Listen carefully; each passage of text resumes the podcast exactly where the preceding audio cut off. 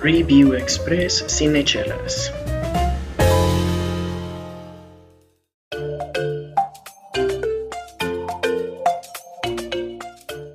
¿Están listos, chicos? Sí, capitán, estamos listos. No los escucho. Sí, capitán, estamos listos. Así empieza un Review Express nuevo de Cinechelas. Bienvenidos todos, yo soy Charlie Acevedo y aquí conmigo está. Karina Mejía, querido podescucha, cinechelero, amigo nuestro, bienvenido. Y el día de hoy, claro está, vamos a hablar de esta tercer película de Bob Esponja que tú puedes ver obviamente ya en Netflix. Que es, o sea, yo lo vi en, la vi en el top de Netflix como por una semana y de repente me dio curiosidad y una amiga en el trabajo la estaba viendo y dijo que sí estaba chida, entonces dije, bueno, vamos a verla y hay que hacer un review express. Como Eh, se debe. Exacto. Obviamente ya hablamos con nuestros queridísimos amigos de Popcast Pop eh, sobre la nostalgia que viene detrás de estas películas que vienen de una serie hacia la pantalla grande, en este caso a la pantalla el que estés viendo Netflix. Y ah, vamos a desmenuzar esta película, como solemos hacerlo aquí en, eh, en Cinechelas, basándonos en los principios del episodio número 34. Pero antes...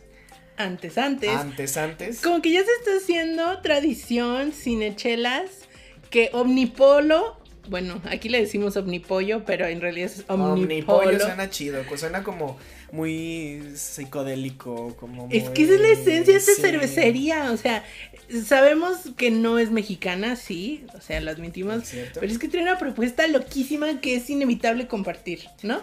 Y el día de hoy, no es, bueno, no sé si te lo recomendó Gibran. Sí, sí, así fue. Es una recomendación de Gibran de Craft Cervezas aquí en Guadalajara. Y no es precisamente una cerveza, pero este es más bien como una especie de refresco de limón.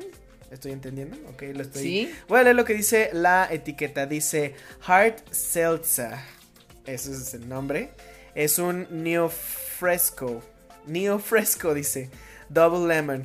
Tiene uf, como 4.4 grados de alcohol. Este, no estoy esperando como mucho. Obviamente, Omnipollo ya nos debería estar cotorreando, ¿no? Porque Sí, la verdad cada sí. review express hay algo aquí.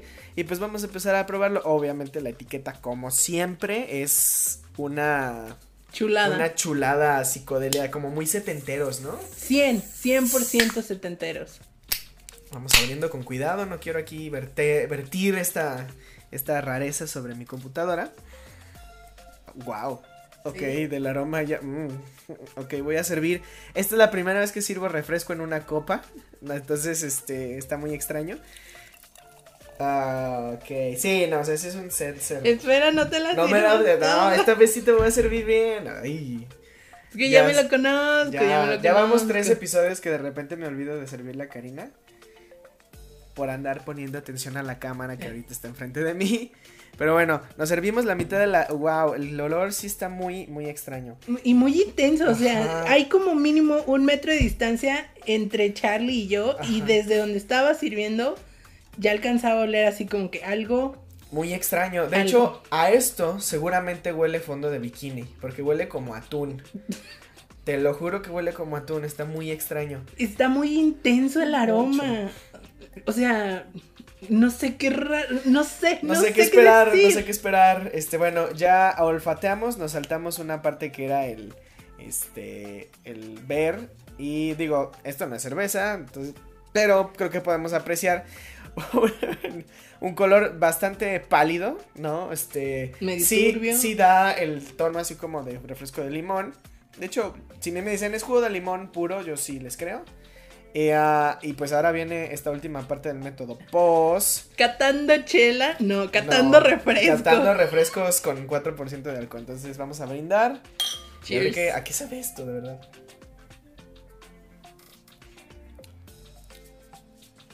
Mm, A limón. A limón, básicamente. Mm, Limón, pero ya así como. No recién exprimido, vaya. Se va a escuchar muy. No sé cómo decirle, no sé ni, si cómo- ni siquiera cómo describirlo. ¿Sabe como cuando pones agua mineral, squirt, limón exprimido y sal? O sea, una rusa. Este. ah, ¿Sí? Una rusa viejita, Ajá. como pasadita. Es cierto, sí, a eso sabemos ¿No? más o menos. Totalmente de acuerdo y pues con esto estamos este a punto de empezar a dar nuestra review sobre la tercera película de Bob Esponja. Que es un poco como este refresco, ¿no? Totalmente Sí, ¿eh? bizarro. No es- nadie lo esperaba, ni siquiera estábamos realmente emocionados de tenerlo aquí, pero lo tenemos sin embargo, ¿no? Ni siquiera sabía que podía existir. Exacto, exacto. Creo que eso es lo más importante de la película.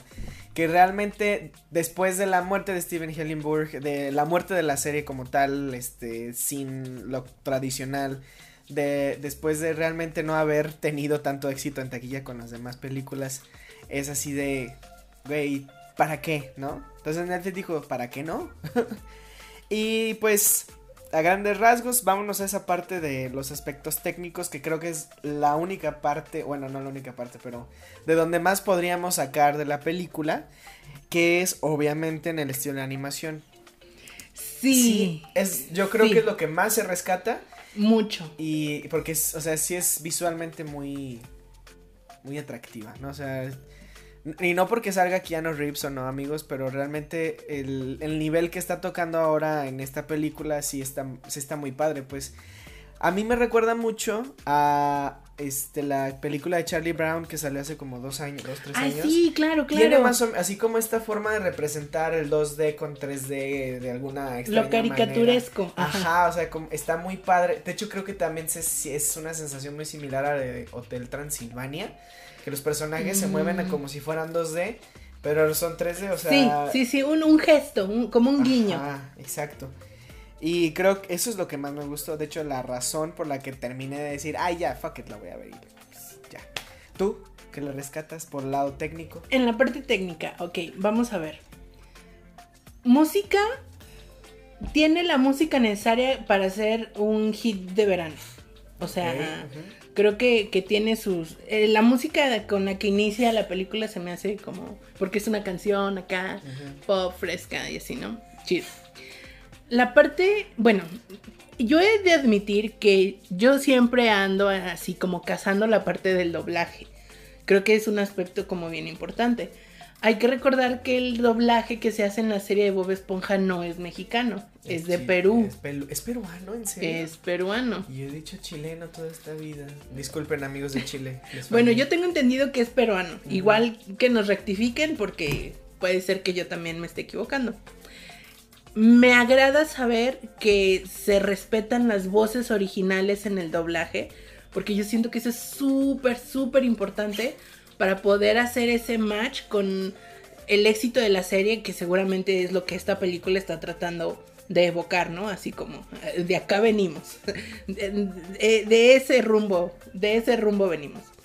Entonces, me gusta que se respete el doblaje. Vi una parte de la película en inglés, que obviamente hace mucho más sentido, chistes, este, diálogos, Sí. etcétera, que Lo cuando se hace la adaptación, pues Se ahí pierde, ¿no? Por ejemplo, lo del chiste de la, de la ironía en el coche que van y de repente Patricio está planchando. Y así como, ok, en español no se entiende, pero ajá. Sí, Sí. sí, totalmente. Así es. Ah, muchas cositas pueden no perderse, pero como difuminarse debido a esta traducción. Pero bueno, eso es inevitable. Después tenemos, eso en la parte de actuación, claro. Ahora vamos a la parte de guion, que creo que esto es interesante. Yo veo esta película como dividida en dos partes, dos, como dos grandes etapas. La primera que es 100% como retro, así como evocando ese mundo hiper surrealista que es Bob Esponja. O sea, porque si tú ves la película, o por lo menos la primera parte, la primera mitad, es un, un poema, un canto al surrealismo total. O sea, no tiene ni pies ni Ni cabeza, cabeza. lo que pasa ahí. O sea, incluso hacen referencia a lo onírico, a los sueños. O sea, tan descabellado es lo que estamos viendo que solo puede pasar. Y ahí En aprovecha un sueño. Dani Trejo para hacer su, su cameo, ¿no? Entonces, Bueno, para allá vamos, para, porque iba a decir a otro personaje que aparece en esa parte del sueño, pero lo, lo vemos un poquito más adelante. Veo como esta parte así loquísima que yo digo, es que, ¿qué estaban fumando cuando escribieron esto? O sea, está realmente muy loco, muy, muy, muy loco. eh, eh, dentro de lo familiar, ¿no? O sea, tolerable todavía, porque sabemos que de locuras podemos ir Claro, Muy lejos. no, muy lejos. Y la segunda parte de la película, o sea, porque la primera parte como que divaga en este sueño súper extraño que absolutamente nada tiene que ver con el resto de la trama, pero ya ahí está y por algún motivo lo dejaron, ¿no? Bueno. Y la segunda parte que ya es como, ok, ya íbamos por acá, ¿no? Esta es la continuación de la historia. La siento que va muy dirigida a las nuevas generaciones. No solo por el hecho de que nos muestran a un Bob Esponja niño y a un Patricio niño y a una... O sea, a todo el elenco así como en una etapa más infantil, no sé, entre kinder y los primeros años de primaria o algo por el estilo. Siento que va como más hacia ellos porque los está trayendo. Pues porque los que fuimos fans cuando nació Bob Esponja, digo, nosotros no tenemos hijos, pero muchos de, las personas de nuestra edad ya están teniendo hijos. Entonces siento que es como, ah, sí, aquí está lo, lo irónico, lo surrealista, distintivo de Bob Esponja, pero al mismo tiempo, mira, nuevas generaciones, aquí está. Y me hace como muchísimo sentido porque el cantante del tema principal de Bob Esponja es J Balvin. Y pues J Balvin es un icono de las generaciones, pues jóvenes de no sabía ahorita. eso, mira. Ah, eso explica un par de cosas. Sí, o sea, está el meme este de que, ay, yo me sé la canción de Bob Esponja y el tío empieza a cantar Bob Esponja y no, y el niño se queda así de, no, es esta y pone la, la canción de J Balvin. Entonces, lo veo como, como en ese sentido, ¿no? Así como tiene para todos, para los que llevamos 20 años viendo Bob Esponja y para las nuevas generaciones que entran a Netflix y dicen, ah, mira, Bob Esponja. Porque hay niños que han vivido toda su vida como Bob Esponja, o sea, no hubo antes, o sea, siempre existió Bob Esponja. Hay que recordar que es una serie que estaba en. Bueno, estaba porque terminó hace muy poco, pero al aire desde 1999. O sea, todavía estaba. O sea, sus 20 años Sí, o sea. cumplidos, está- ¿no? Exacto. No recuerdo si cumplió 20 años, pero. Casi, Ajá. Casi, casi, Exacto. casi. Es, es como una especie. Yo le estaba así como veía la película y pensaba, pues esto es- tiene potencial de convertirse como en el nuevo chavo del 8. O sea, que, que pasa una década y pasa otra y, y las personas lo siguen viendo con el mismo cariño y con el mismo. Sí, pero igual que al chavo del 8, pues se le fueron yendo las, las ideas, ¿no? O sea, a fin de Sí, cuentas, de cierto. Si tú ves un episodio de las primeras dos temporadas y uno de las últimas, es así como de no hay nada que, o sea, está muy distinto, es como... Y yo creo que eso se, di- se de- debió a la salida de Steven Hillenburg, el creador Claro. de este el, el equipo creativo. Eh, y aquí es donde viene otro punto que yo rescato, que de repente se siente en algún momento cercano hacia el final que todos todos estos reconocimientos que de repente se le hacen a Bob Esponja, más bien me suenan a mí como reconocer al creador, ¿no? O sea, qué es lo que representa el creador para tanto a, a la, al- a la casa productora que es Nickelodeon como a, Sí. a nuestra generación, ¿no? E incluso, y ahí es donde ya voy a empezar a, hacer un poco de trash con la película, se atrevieron a inventarse tramas que yo estoy totalmente en desacuerdo que sean.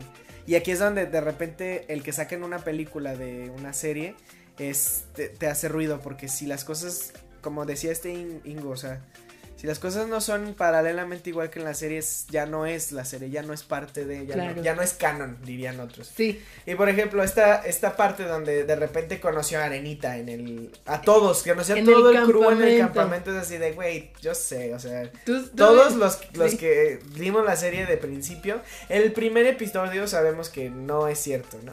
Claro. Probablemente, yo sí les compro que así fue como conoció a Patricio Egarey, pero no a todos los demás. Por eso te digo que esta segunda parte que habla de todo esto, yo siento que va para esas generaciones Sí. que no han visto la serie, que, que no han estado ahí, pues, o sea, ni siquiera habían nacido. Y por lo mismo, es que está rarísimo, rarísimo que Keanu Reeves salga en esta película. Es que está rarísimo no solo su, su presencia, sino su personaje, su intervención y la manera en la que lo proyectan en la película, porque literal solo vemos como Su cara. su torso, o sea, su. Sí, como el cuello para arriba, ¿no? Que salga Snoop Dogg en esta película. Ah, sale Snoop Dogg. sí yo, cierto. yo cuando lo vi me quedé así de.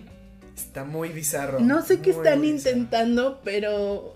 O sea, como que trato de, de ponerme en los zapatos de los, de los realizadores y decir, a ver, ¿qué quieren lograr poniendo a este rapero hablándole a los niños? Porque es una película infantil al final de cuentas. Nosotros, eh, jóvenes millennials, podremos verla por la nostalgia, pero no somos el público meta de esta película. no. Entonces digo, ¿qué, qué están intentando hacer? Y, y mi única respuesta, o lo único que me hace sentido es, pues agregarle más a todo este surrealismo y a este... Ahora déjame decirte, Snoop Dogg no es la primera vez que sale en material para niños. Este, hay una serie que se llama Los Preguntabots o no sé qué de Netflix. No sé qué carambas, pero no me acuerdo ni cómo se llama, pero son robotcitos que de repente cada episodio te responden algo, ¿no? Así como una duda muy grande. Como ahora lo va a hacer Forky en su Pregúntale a Forky este, en Disney Plus, ¿no? Algo así. ¿eh? Y de repente Snoop Dogg sale, no sé, como haciendo un cameo. Y en esa serie hay cameos de chingos de famosos, ¿eh? De hecho, Sí. digo, ¿cómo, cómo, cómo creen ustedes que lo sé? Bueno, pues un día de curioso, este, me encontré el tráiler y, y pues bueno, como animador dije, ay, hay que checar, hay que ver, hay que revisar, analizar la animación, pero la verdad es que tenía curiosidad de ver. Entonces, sí, o sea, realmente es como saturar o... De hecho, más sobresaturar la, la película con momentos de así como de... Muy extraño. Ajá, muy extraños. E incluso de repente el personaje de Keanu Reeves se quiere, se empieza a, a sentir agobiado por esa misma rareza, ¿no? De los personajes de, o sea, por el mismo Bob Esponja, por el mismo Patricio, es así como de, ay, estoy con, estoy rodeado de idiotas, ¿no? Así como que. Entonces, Sí. pero me recuerda que todo, toda, toda, toda la vida ha sido así también con Bob Esponja, o sea, por ejemplo, Johnny Depp llegó a hacer un- una participación este, de voces, ahí, y nada más Johnny Depp, creo que hay mucha gente más. Sí, El grupo Pantera hizo el soundtrack de una de un, De un un episodio. O sea, realmente no es, o sea, es, solo, solo siendo Bob Esponja clásicamente, pero en Netflix y en 3D y así. Y creo que precisamente abordando ya como la última sección de la parte técnica, como que todo esto, no sé, no sé cómo decirlo.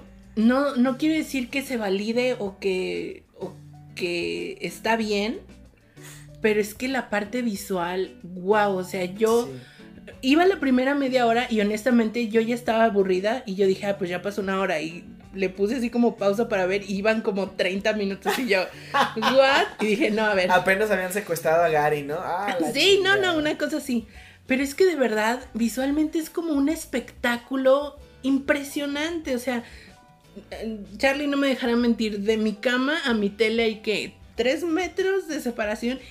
Y podía ver la textura de la esponja de la cara de Bob Esponja, podía ver la textura de, de sus dientes, la textura de, de su camisa, de su pantalón. O sea, me recordó mucho estos mega espectaculares que sacaron cuando iba a salir la cuarta película de Toy Story, en donde se veía así las hebritas en la tela de la ropa de, de los juguetes, o sea, súper, súper, súper clarito.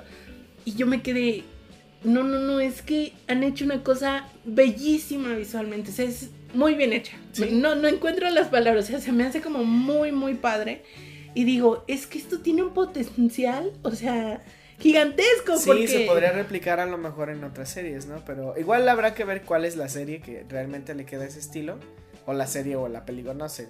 Pero. Yo veo así como un mundo de posibilidades, un mundo, un mundo.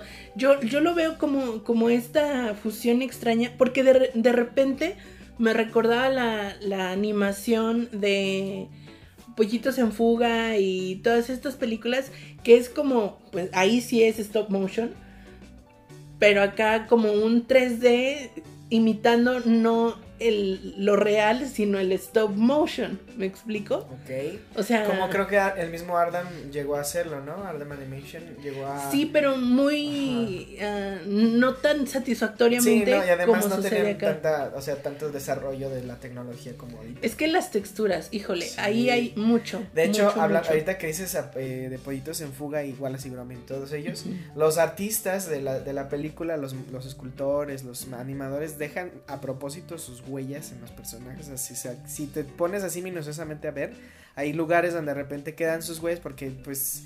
Es parte de... Ajá, o sea, quieren que se, que se, ve, que se note, ¿no? Entonces, ah, puede que sucede también con el trabajo que se... no- no, obviamente, pues nadie pone sus huellas en un personaje en 3D, pero, pero es como a ese nivel como de, de trabajo, ¿no? O sea, que realmente Sí. es un, un muy buen desarrollo.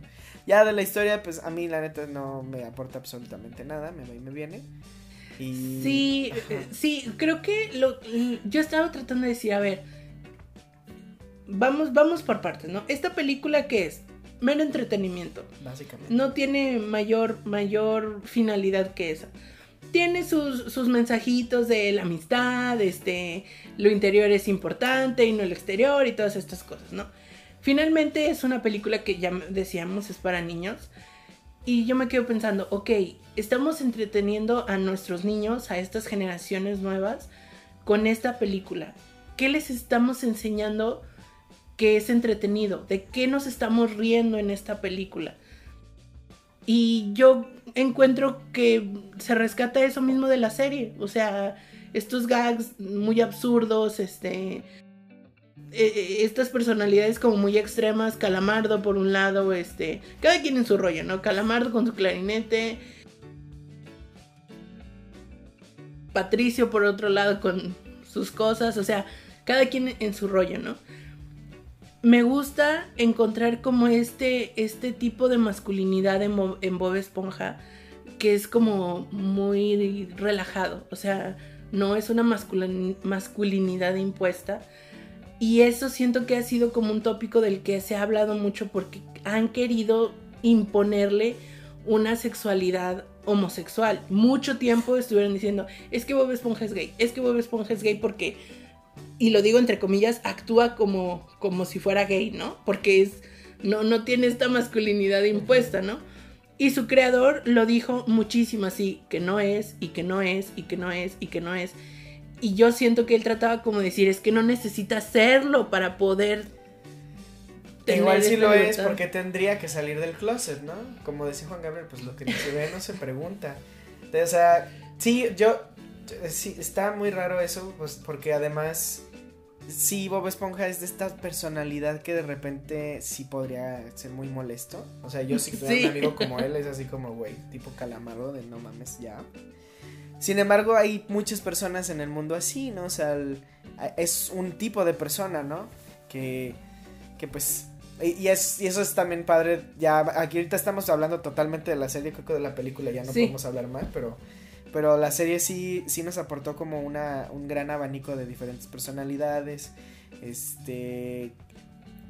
e incluso en el villano, el villano, ah, el villano es otra cosa, pero no, no de la película, sino Plankton como el villano de para siempre y por siempre. Sí. También hay algo, ¿no? Es un güey abandonado que este que está buscando afecto de la gente por medio de robarle la fórmula secreta de la cangreburger, pero yo creo que podría ser otra. Primero, yo creo que si Plankton fuera a terapia, no, este, ya no querría la chingada fórmula, ¿no? Haría Sí. él su propio, no sé, ¿qué, haría- qué haría Plankton? Tacos de Pastor. cangretacos, ¿no? Una- al pastor.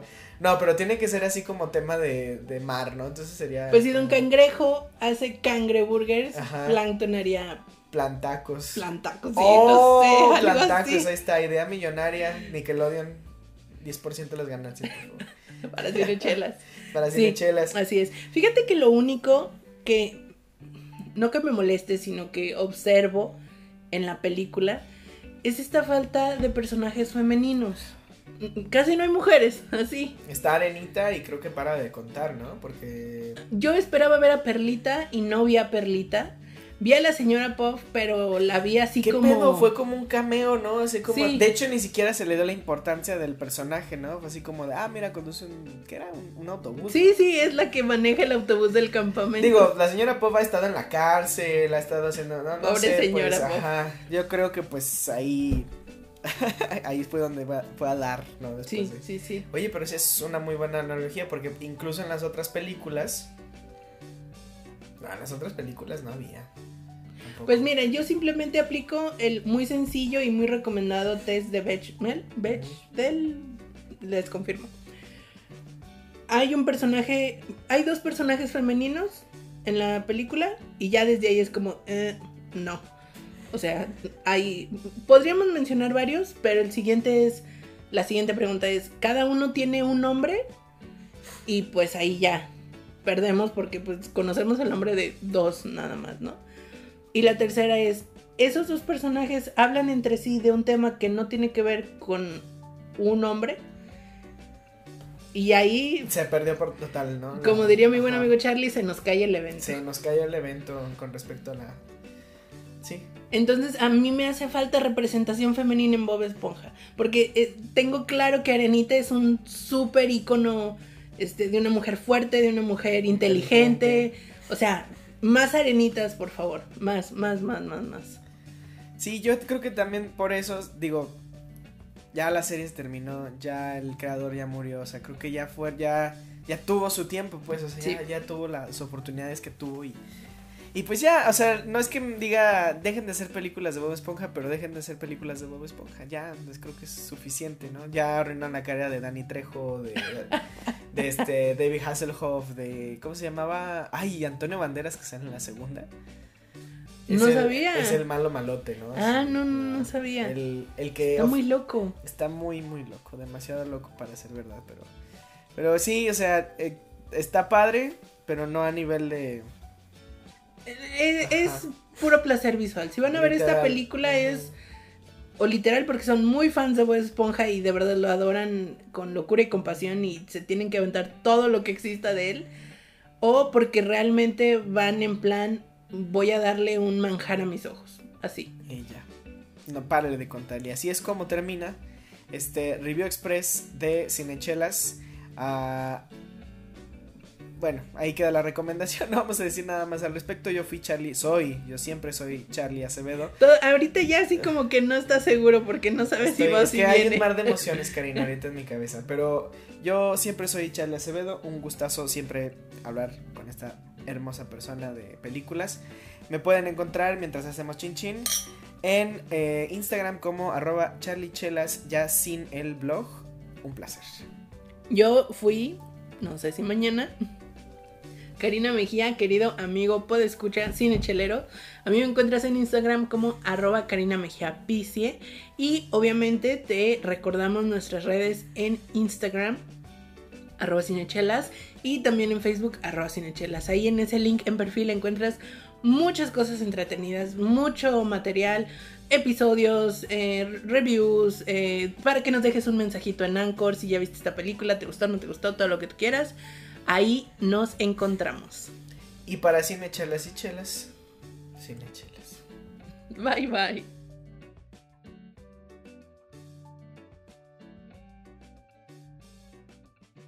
La música de este episodio ha sido traída a ti gracias a Quetzal.